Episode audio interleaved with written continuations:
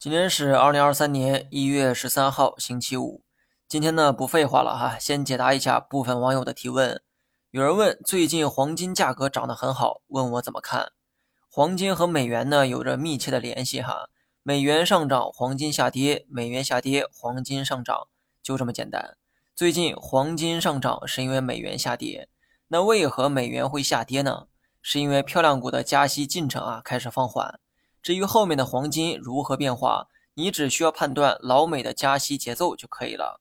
目前来看，老美的加息进程呢会逐渐的放缓，所以美元呢有望继续维持弱势。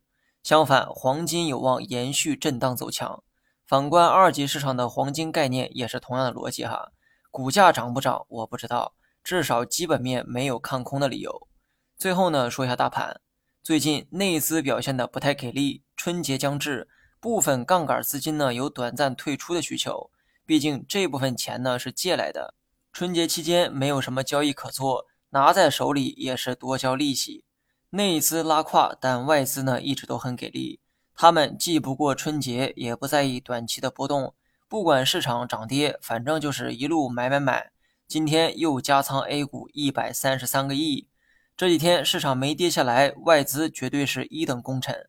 但玩笑呢归玩笑哈，二零二三年的股市是乐观的，但最近几天的操作可别太冲动，来日方长，拿着七成左右的仓位看戏就好，没必要来回折腾。那些来回折腾的人，这几天跑赢大盘了吗？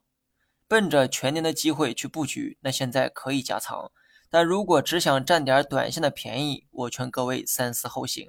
如果玩短线，那最好回调再去买。跌的时候不敢买，涨的时候想去追，这是对踏空的报复心理，得改。好了，以上全部内容，下期同一时间再见。